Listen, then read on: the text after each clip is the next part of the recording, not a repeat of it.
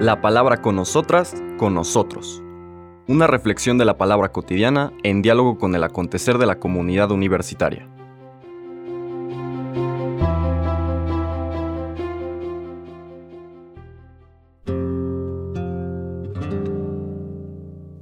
Hola, buenos días. Bienvenidas, bienvenidos a la palabra con nosotras, con nosotros. Hoy viernes 10 de febrero terminamos los días entre semana de esta sexta semana del tiempo ordinario. Seguimos en el capítulo 7 de San Marcos y vamos a escuchar los versículos de 31 al 37. Dice, En aquel tiempo salió Jesús de la región de Tiro y vino de nuevo por Sidón al mar de Galilea, atravesando la región de Decápolis. Le llevaron entonces a un hombre sordo y tartamudo, y le suplicaban que le impusiera las manos. Él lo apartó a un lado de la gente, le metió los dedos en los oídos, le tocó la lengua con saliva. Después, mirando al cielo, suspiró y le dijo, Efetá, que quiere decir ábrete. Al momento se le abrieron los oídos, se le soltó la traba de la lengua y empezó a hablar sin dificultad. Él les mandó que no lo dijeran a nadie, pero cuanto más se lo mandaba, ellos con más insistencia lo proclamaban. Y todos estaban asombrados y decían, qué bien lo hace todo. Hace oír a los sordos y hablar a los mudos. Palabra del Señor. Este texto que acabamos de escuchar nos presenta nuevamente a Jesús interactuando con un extranjero, con un pagano, un no judío. Y para que nos ubiquemos, el, el evangelista Marcos nos describe este trayecto de Jesús que quería volver a Galilea y atravesando Sidón, digamos que la comarca de Fenicia en la provincia romana de Siria, tenía dos ciudades grandes. Una era Tiro y la otra era Sidón, ciudades costeras. ¿no? Tiro más al norte, Sidón más al sur. Volviendo de Tiro, donde fue la escena de ayer, atraviesa la comarca sureña de Sidón, entra a la región de Decápolis. Decápolis era una especie de confederación. Habrán reconocido ustedes en el nombre Decápolis diez ciudades Literalmente eran diez ciudades de cultura, religión y lengua griega en lo que ahora es el territorio de, Palestina, de la tierra de Israel, que se habían unido para protegerse mutuamente. Y los romanos les habían respetado, aunque eran ciudades vasallas del imperio romano, les habían respetado esa organización entre ellas, Decápolis, y las unía la lengua, la religión, etc.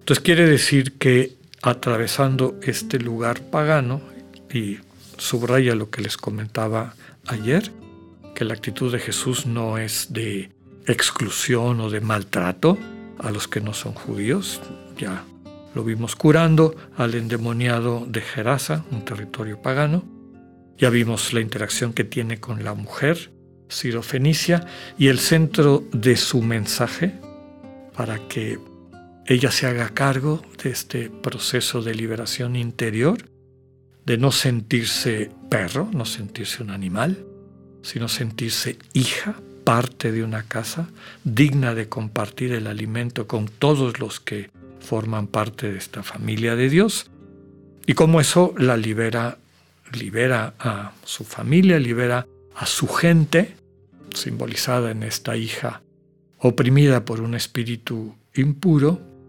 quedan liberados para poder vivir a plenitud su vocación de ser hijas e hijos de Dios.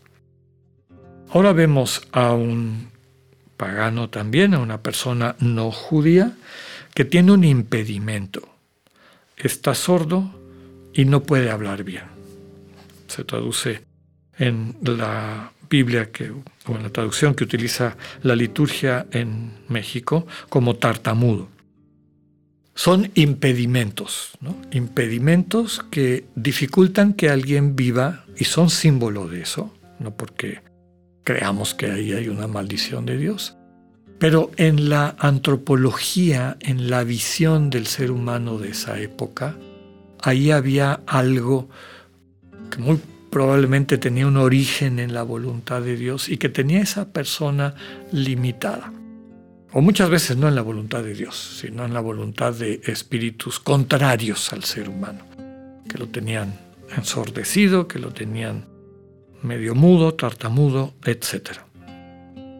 Segundo elemento importante es que la gente que lo traen, y ya hemos dicho varias veces la importancia de esta intercesión, no solamente los que directamente se acercan a Jesús, como la mujer de ayer, para pedirle que transforme aquello en su vida que necesita ser sanado, cambiado, sino también el amor de quienes llevan a Jesús a personas que lo necesitan.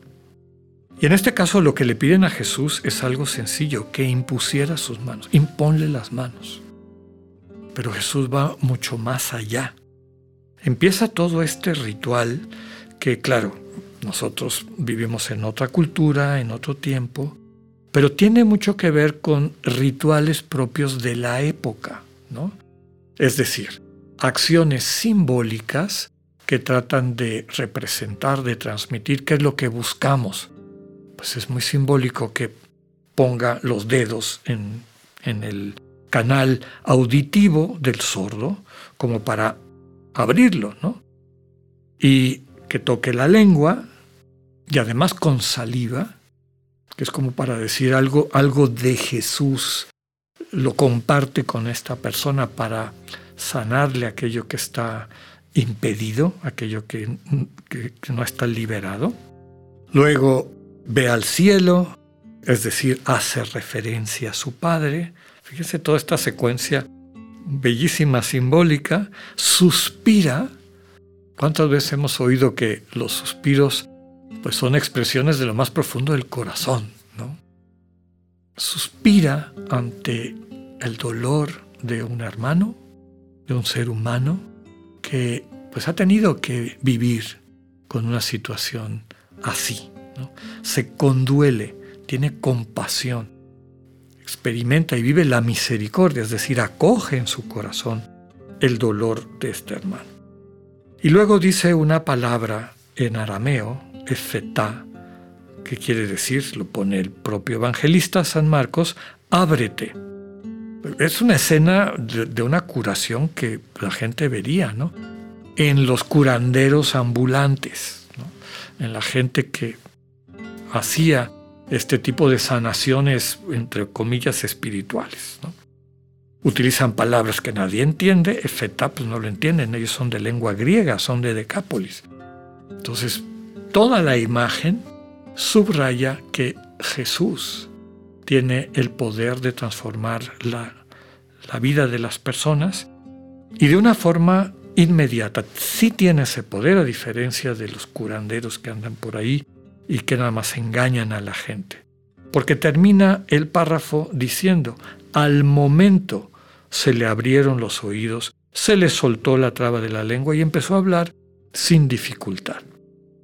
Nuevamente una comparación de lo que Jesús puede hacer con lo que estos falsos curanderos hacen y no logran, no, llega a ningún lugar.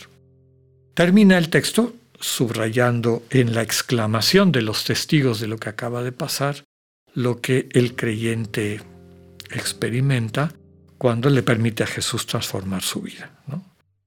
Qué bien lo hace todo. Hace oír a los sordos y hablar a los mudos qué bien hace todo, podríamos recuperar todo lo que hemos visto, ¿no? Cura, cura las hemorragias, da de comer a las multitudes, sana, libera, perdón, de la opresión de los espíritus inmundos, finalmente, en este caso, también capacita a las personas a oír y hablar. Terminaría yo subrayando la manera como la liturgia de la iglesia captó este mensaje y lo incorporó en el ritual del bautismo. En, esta, en, este rito pequeñito, parte del bautismo, que se conoce así como efetá. Que tus oídos se abran para que puedas escuchar la palabra de Dios y entenderla.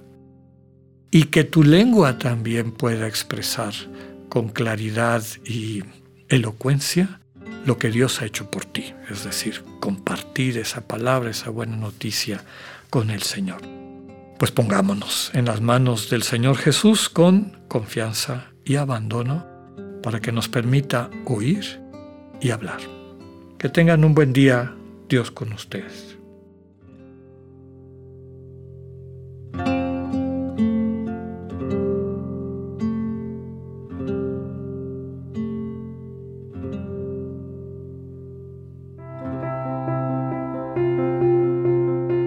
Acabamos de escuchar el mensaje del Padre Alexander Satirka. Escúchalo de lunes a viernes a las 8.45 de la mañana por radiveroleón.com o a través de nuestra app gratuita para iOS y Android. Radivero León, no todo está dicho.